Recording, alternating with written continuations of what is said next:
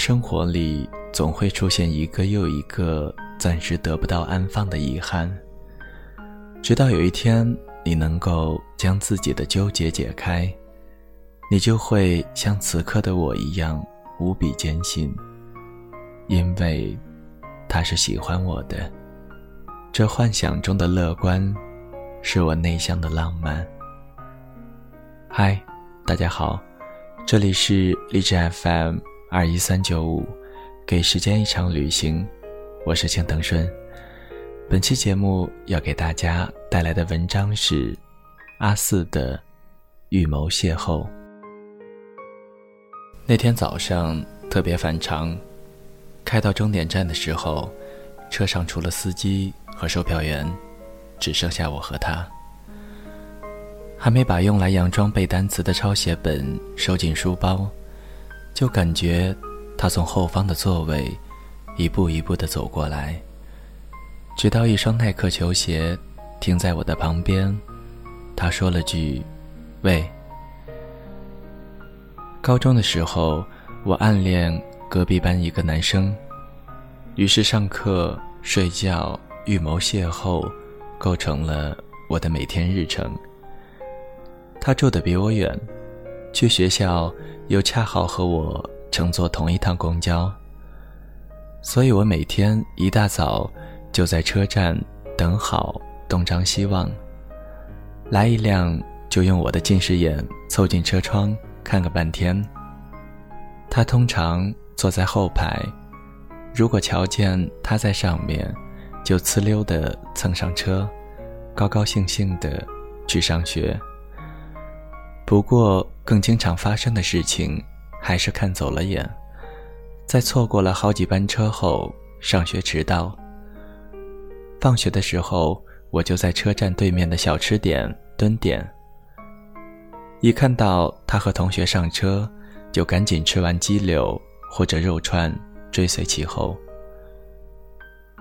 我以为终有一天，他会发现这个女同学的后脑勺很眼熟，走上前来问我抄英语作业。然后我狡黠的一笑说：“哈，那你的数学也借我抄一下。”然而，并没有。有时是在早晨出操，和同学换位置，就为了能看清楚。他新剃发型的鬓角。有时是在两个班级一起上体育课，女生们都在花坛围成一圈聊天的另一边，我出没在他打篮球的场地四周压腿、踢毽子或者扭腰，为最好能把球砸到我，然后背我去医务室而祈祷。我以为。终有一天，他会注意到我。然而，并没有。写过情书，想过表白，但经过深思熟虑，还是决定不去冒着被拒绝的这个风险。当时的我特别不希望在枯燥乏味、压力山大的高中生活里，还亲手断送掉这仅有的一份美好。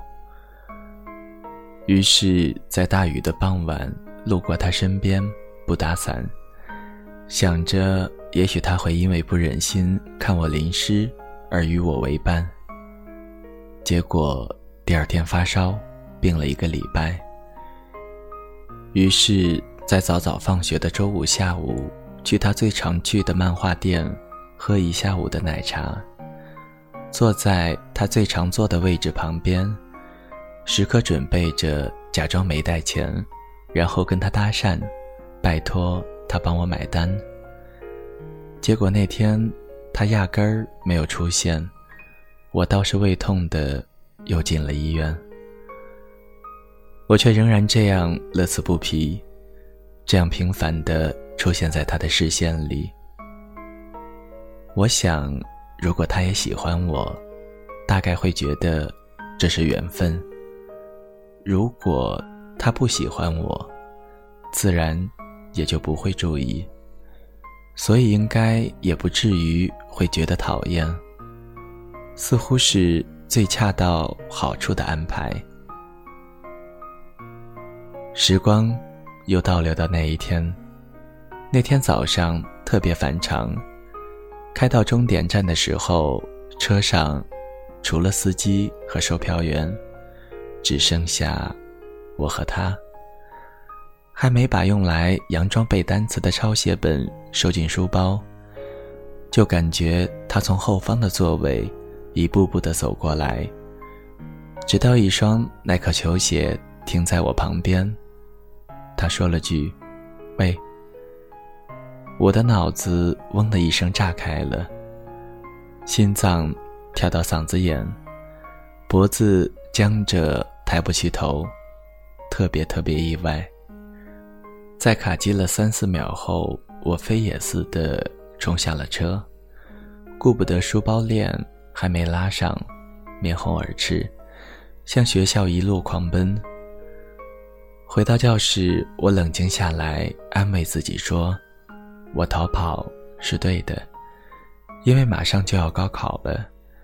如果他接下来说的是“我喜欢你”，那我一定会因为早恋而高考落榜的。如果他下一句说的是“你能不能不要再出现我面前了，我很讨厌你”，那我一定会因为伤心过度而高考落榜的。这样一想。我觉得庆幸极了，庆幸自己反应机智，聪慧过人，逃过了这一劫。谁知道那天早上之后，我就再也没有在车站上等到过他。几天后才辗转得知，那一天他办了退学手续，举家移民去了荷兰。我以为没有被你看出破绽，却留下了最大的遗憾。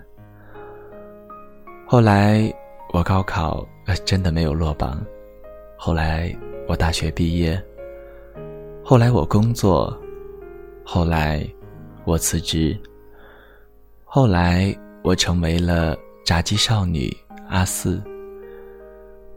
后来有一天，我在私信里。看到一条奇怪的留言，留言上写：“其实那天我想跟你说的是，喂，我要走了。”我点击进那个人的主页，所在地显示为荷兰阿姆斯特丹。他最新的一条微博是：“这不经意的片段，是你预谋的邂逅。聪明如我。”怎么可能会不知道呢？后面添加了一条分享阿四的歌曲《预谋邂逅》的链接。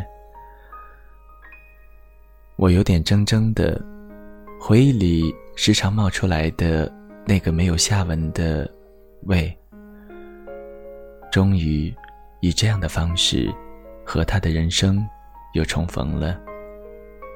喂，我要走了。从未真正相遇，又谈何告别呢？假若那一天我没有落荒而逃，今天的我会不会完全不一样呢？过了两天，私信又多了一条。难道你就不知道那天我为什么要跟你告别吗？多年无解的。他到底喜不喜欢我的遗憾，突然又从时光的缝隙里钻出来，像一条巨蟒勒住了我。然而最后，我还是在回复框里敲下了这么几个字：“聪明如我，怎么可能会不知道呢？”发送之后，我感到一种从未有过的释然。过往种种错过，我才成为了今天的我。你的生活里总会出现一个又一个暂时得不到安放的遗憾，直到有一天你能够将自己的纠结解开，你就会像此刻的我一样无比坚信，因为他是喜欢我的。这幻想中的乐观，是我内向的浪漫。